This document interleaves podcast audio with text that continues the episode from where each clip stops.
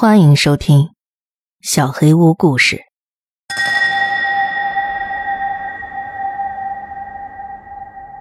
打卡上集。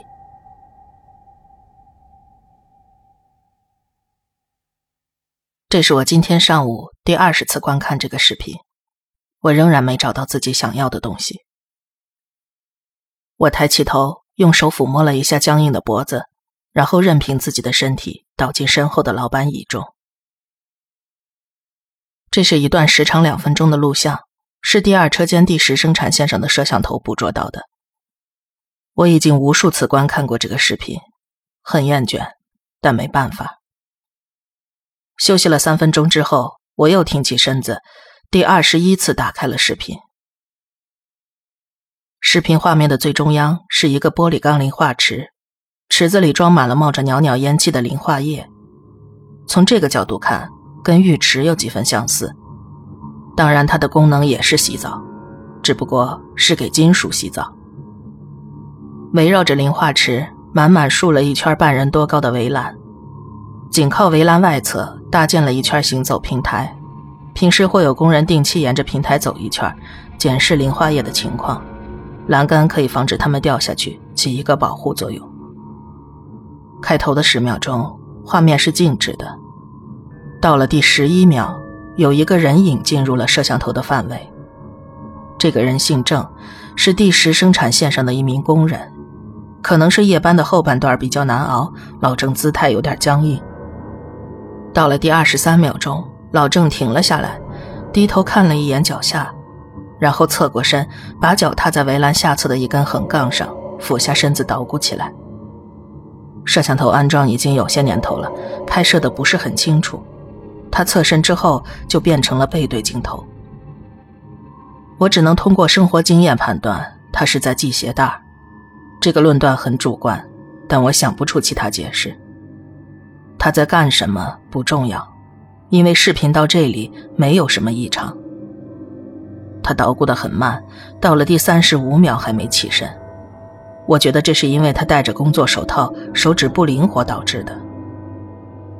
到了第四十秒，老郑的姿势出现了变化，他突然直起身子，头来回摇晃，下一刻，两只脚全部踏在了围栏最下排的横杠上，肚子压在栏杆顶部，大半个身子探进磷化池的上方，低头往池子里面看。从背影判断，像是在张望什么东西。我已经无数次查看过这段录像，此刻心里还是会反起紧张。之后的二十多秒钟里，老郑的背影在镜头里晃来晃去，最终在一分零二秒的时候，因为身体靠得太前，老郑丧失了平衡，脚下一滑，整个人翻进了磷化池。我按下暂停键，后面的内容不需要再看了。人们惊慌失措的画面已经印在了我的脑海中。这场生产事故是三个月前发生的，工人郑勇在工作中失足掉进了磷化池，最终抢救无效，死亡。结果是不可能挽回的。我关心的是前面这一分零二秒，老郑，他究竟向磷化池里张望什么呢？我叫李明，是这家工厂的行政部总经理。反复观看这段视频，实在是迫不得已。公司已经对事故做出了赔偿，和家属达成了和解，职工都回避继续谈论，以免对逝者不敬。按理说，事件的影响早该随着时光淡去了，但公司里还是有个人放不下。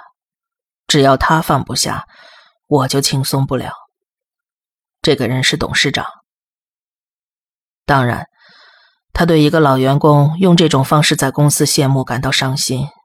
除此之外，还有一个只有少数人知道的秘密：事故打破了园区三年生产事故为零的大好局面。董事长评选优秀民营企业家的愿望泡汤了。董事长对这个头衔很渴望，私下做了大量的努力。作为董事长的亲外甥，我再清楚不过了。我在三十六岁能成为一个中型民营企业的高管，多亏舅舅的提拔。所以当他任命我为行政经理，兼有看护员工安全的职责时，我明知他是故意找个口子去宣泄，也没有任何辩解。舅舅责令我必须找出事故的根本原因，排查出安全管理本身存在的隐患。这类事件不允许再出现第二次。能直接给出答案的老郑已经不在了，只留下一段录像。我想从中找点蛛丝马迹，现在看来是没希望了。午饭时间，我无精打采的吃着工作餐，失落的心情让本来味道就不太好的食物味同嚼蜡。我正用筷子戳一节茄子的时候。保安队长何正端着餐盘坐到了我的对面。老何是公司的老人了，是舅舅办厂时最早的一批员工。我大学期间曾到舅舅公司实习，那时就认识了老何，而且跟他混得不错。虽然现在成了行政经理，但在跟老何单独相处的时候，我还是习惯喊他何叔。何叔，吃饭啊？我敷衍的打了个招呼。老何朝我笑笑。找你有点事儿。看来他不是随意坐到我对面的。您说，第二车间南门那边考勤机坏了。哼，看来老何不知道我现在手里头事情有多乱。这事儿还劳您亲自跟我说。您随便找个人跟小赵说下不就行了？让他看看情况。小赵是我们部门的一个女文员，九零后，平时专门负责考勤的统计。老何没说话，把番茄汤端起来，像喝老酒一样喝了一口。一看他那副样子，我就知道事情并不简单。我放下筷子，呃，您接着说。二车间南门考勤机，每到夜里一点，自己就响。保安队，包括我在内，已经有好几个人晚上巡查的时候发现这个问题了。自己响？不会吧？是有人打卡吗？最近一个月车间都没安排夜班了，谁打卡呀？而且考勤机那个音效，考勤机音效有两个，你知道吧？我当然知道。如果打卡成功，机器就会说“打卡成功，欢迎再次使用”；如果打卡不成功，机器就会说。打卡失败，请再次打卡。机子不停的说打卡失败，最长一次响了十分钟。保安队都是血气方刚的大小伙子，本来大家也不那么怕。但现在队里有个传言，传什么？都传老郑要回来上班。老何低下头，刻意避开了我的眼神。他刚说这句话的时候，我没反应过来。随后，我意识到了他是在指谁。何叔，这种传言不能乱说，您要管好手下的人。厂里工人好多都是附近村民，本来就有点迷信。这种传言要是传开了，大家哪还有什么心思上班啊？那几个小伙子说，考勤机是老郑出事以后才有这种情况的。一点是夜班开始的时间，老郑平时也用那个机器打卡。他们觉得老郑不甘心，不想去那边，想回来上班。胡说！我情绪有点激动，声音高了点，惹得周围的人把目光投过来。老何赶紧把手往下压了压，我也有点尴尬。我也觉得不是老郑。就是嘛，这都什么年代了，还搞封建迷信？老何摇摇头：“你年轻，有些事儿没见过。那您是什么意思？你不是也觉得不是老郑吗？老郑是厂里的人，要真是他回来，不可能打不上卡。我觉着是外头孤魂野鬼不甘寂寞，也想掺和掺和阳间的事儿。虽然是大中午。”老何的话还是让我心底掠过一丝凉意。我脑子里浮现出一个画面：一个浑身透着绿光的人站在打卡机前，一次次把手指按在感应器上。所以我才直接来找你，没去找小赵。我觉着，要不就找个懂的人，晚上过来看看。你说呢？我正好认识一个。我真是哭笑不得。唉，这样吧，何叔，我们先在机器上找原因，这事儿交给我，我尽快处理。那最好。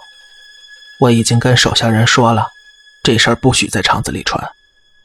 我可不能保证控制多久啊，有些人的嘴管不住，你最好快点。唉，真是屋漏偏逢连夜雨啊。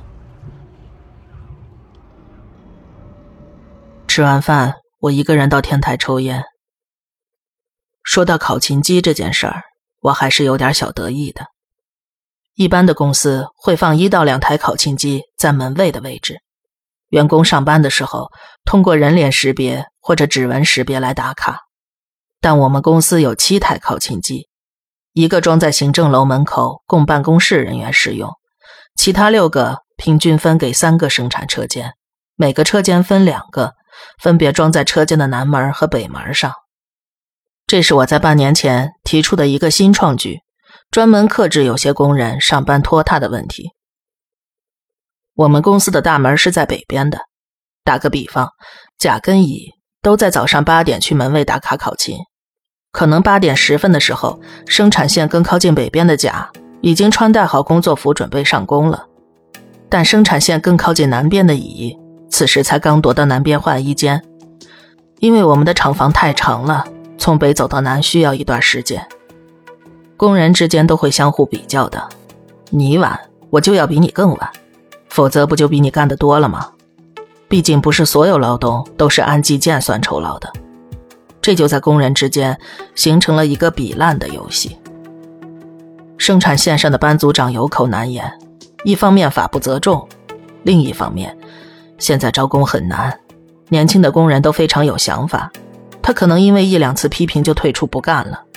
这提高了公司的招工成本和生产的稳定性，所以生产线上的小领导一般都会选择妥协。有一次我看电视的时候受到了启发，决定重新布置考勤机的位置，把原本安装在门卫的考勤机拆掉，改为每个单独车间都在南北门各安装一个考勤机。根据就近打卡原则，工位靠近南门的工人去南门的考勤机记录指纹。工位靠近北门的工人就用北门的考勤机，这样不管他们几点进入工厂大门，都必须保证在八点的时候人已经到了工位附近。新措施实施后，效果非常显著，南边生产线的班组长都反映工人上工的时间比以前提前了不少。因为这件事儿，舅舅私下表扬了我好几次，但其实我知道，我搞这个措施挺得罪人的。有不少人私底下说我刻薄，但舅舅的看法才是最重要的。我能理解为什么保安队的人觉得是老郑的鬼魂作祟。老郑所在的第十生产线是一条后处理生产线，紧挨着第二车间的南门，出问题的打卡机正是他生前使用的那个。这确实有点巧，坏哪个不行，偏坏那个。吸完手里的烟，我决定立刻给东子打个电话。直觉告诉我，这个事情比我想的要严重。东子电话接得很快：“大明，什么事儿啊？我这两天一直琢磨着请你吃饭呢，就是没抽出空来。”臭小子语气倒很殷勤：“你之前帮我们做的考勤系统靠谱吗？现在有台考勤机出了问题。”怎么会呢？什么情况？没人打卡，机子自己响，语音提示打卡失败。有员工吓着了，说是厂子里闹鬼。你说怎么办？你这么一说，我也搞不清楚。最好是出问题的时候现场看一下。晚上一点出问题，你过来吧。啊，大明，深更半夜的，不好吧？我猜他就会这么说，毕竟不是认识一两年了。东子，我不跟你兜圈子，这考勤系统为什么最后让你公司做了？啊？当时我舅舅想的，找找原来一直用的厂子做个升级就行了，还不是我？行行行，大明，我都知道，你没少帮忙，我心里清楚。我看你不清楚，之前那个厂的东西我们用了那么多年都没出过问题，你家这个才小半年就出这种情况，现在已经不是一个考勤机的问题了，厂里闹得人心惶惶的，这要是闹大了，我舅舅怎么看？你这东西是我推荐的。他可不知道你是我老同学，他要是深究下去，把这个挖出来，你让我以后怎么做？行行，你说吧，刀山火海，你一句话。今天礼拜五，你晚上过来，要是查出什么毛病，你就趁周末修好。最近淡季，我们正好双休，给你两天时间搞定。下周一切必须恢复正常。今晚我陪你一块儿去。够意思了吧？够意思，够够够！你说怎么办就怎么办。挂了电话，我叹了口气。我也不想大半夜不睡觉跑出来看什么考勤机，可我没有别的选择。棘手的事情已经有一件了，我不能再刺激舅舅敏感的神经了。我现在很后悔，不该收东子的好处。深夜，我东子还有老何三个人坐在门卫值班室喝啤酒，等巡夜的时间到来。我和老何打过招呼，让他不管怎么样，今晚亲自陪同我们巡查。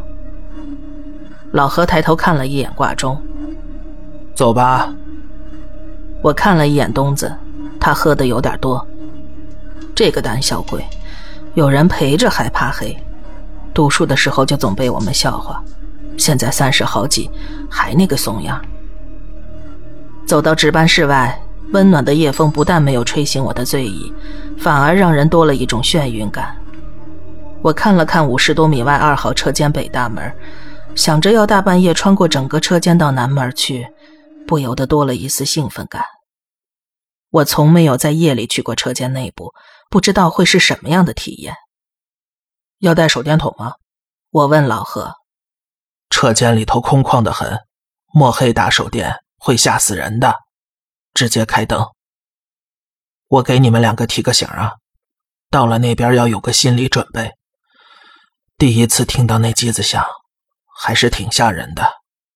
我点点头，看了一眼东子，钱经理，你准备好了吗？我不能当着老何的面称呼太亲近，我跟东子的同学关系必须要保密。没问题，李总，我觉得没什么好怕的。东子嘴上这么说，身体却不肯先挪一步。这不是计较先后的时候了。我当先朝着车间北大门走去。进了车间之后，我开始庆幸自己叫上了老何。空旷的车间里静悄悄的，只有我们三个人的脚步声。照明灯把惨白的光打下来。不仅没有让人温暖踏实，反而把一些光亮照不到的地方衬托得更加黑暗。事实上，我们只打开了车间最中央主动线上的照明灯，除了两侧近一些的事物勉强可见，远处的东西都躲在朦胧之中。这给人一种我在明，敌在暗的不安感。要不是靠着老何壮胆，我想只有我跟东子两个人的话。可能进了北门不用走多远，我们就要打退堂鼓了。车间南北两个门之间还是有点远的，我们三人走了一会儿，终于快到南门。我已经能隐约看见挂在墙上的考勤机了。老何在身后拉了我一下，我不解的回头看他，就在这儿吧，别往前走了。为什么？老何舔了舔嘴唇，要是离那个机子太近，它就不响了。离得远才响。东子听完，露出诧异的神情。何队长，你不是说真的吧？考勤机又不长眼睛，难道那东西还成精了？东子最后一句话只是开玩笑，但我听了心里更冷了。我虽然不信鬼神，但上次老何那个鬼打卡的描述，在这种场合下，对我的内心还是很有冲击力的。听何队长的，在这等。可离这么远，怎么判断故障？东子不赞同。我看了一眼老何，没有理会东子的抗议。东子看我和老何都不说话，也不再吭声了。三个人就这样沉默的站在原地，谁都没再开口。最后打破沉寂的是考勤机，他在半夜一点钟如期的开始了抽风式的表演。打卡失败，请重新打卡。打卡失败，请重新打卡。一声紧接一声，打卡失败，真的来了。请重新打卡。我听老何给我描述过这个情况，打卡失败，我也给东子描述过这个情况。可嘴上不管说出什么花样，都不如在现场实际体验视觉和听觉的双重侵略。我能看见考勤机的蓝色感应灯在疯狂的跳动，他好像真的捕捉到了什么肉眼看不见的东西。我看向老何，他两腮的肌肉绷得很紧。我又看了一眼东子。东子是真的被震撼到了，他的两条腿明显在打颤。钱经理，你怎么解释这个？我强作镇定。属于什么故障？东子已经有点磕巴了。我觉得要是只有他一个人的话，肯定早就大叫着往回跑了。这，这个不科学啊！嗯，没感应到东西，感应灯。不可能会亮的，会不会是硬件坏了？硬件坏了，也不是这样。就算是是硬件太敏感，也不该定点响吧？真是半夜一点响啊！太不可思议了。我知道东子给不出答案了。现在信了吧？找高人吧。如果东子不能解决，那就只能死马当活马医。可是请人做法这种事儿，我之前从来没干过。要怎样才能避人耳目呢？要不这样，我先把考勤机拆了，带回公司做一下检测。东子好像镇静了一些，话也不结巴了。行吧。虽然亲历了诡异的场面。我还是更想用科学来解释一切。我认同了东子的建议，却发现他还是站在原地不动。我懂了，苦笑着看了一眼老何。何叔，要不咱仨人一块过去吧？咱们帮钱经理拿拿东西。这个借口真的很牵强，但老何没计较。我想他知道东子是害怕了。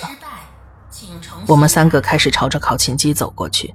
走到考勤机旁边的时候，声音停止了。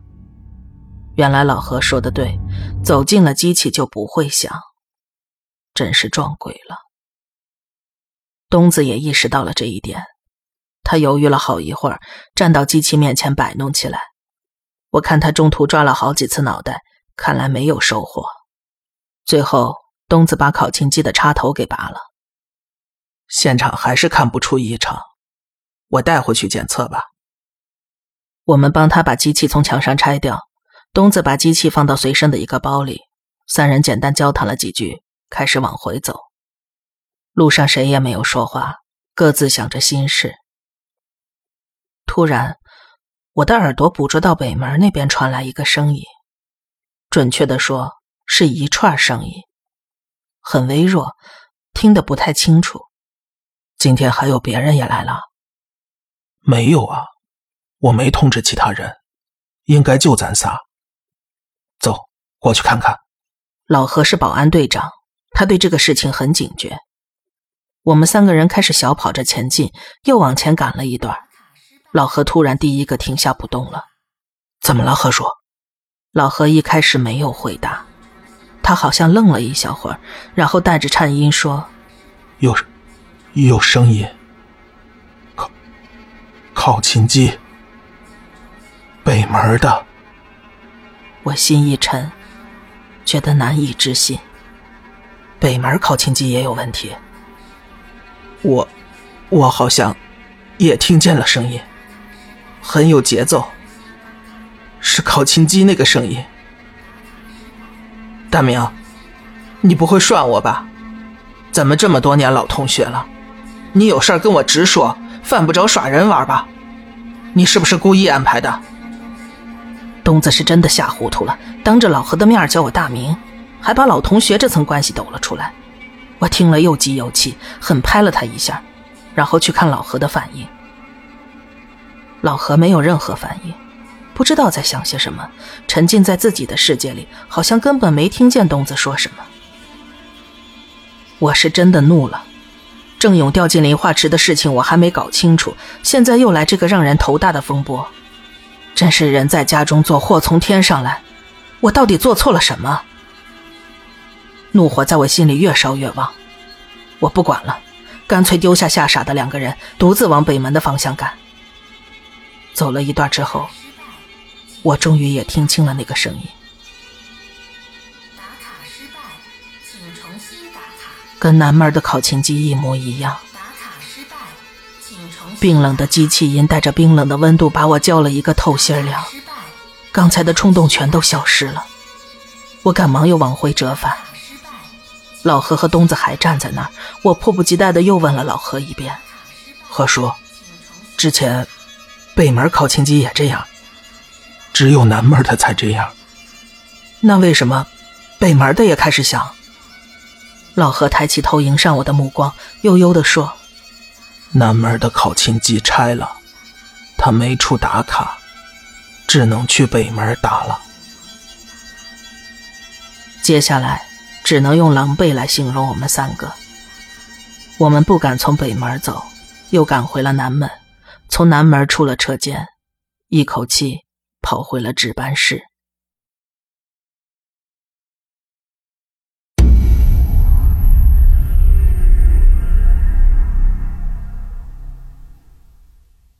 打卡失败，请重新打卡。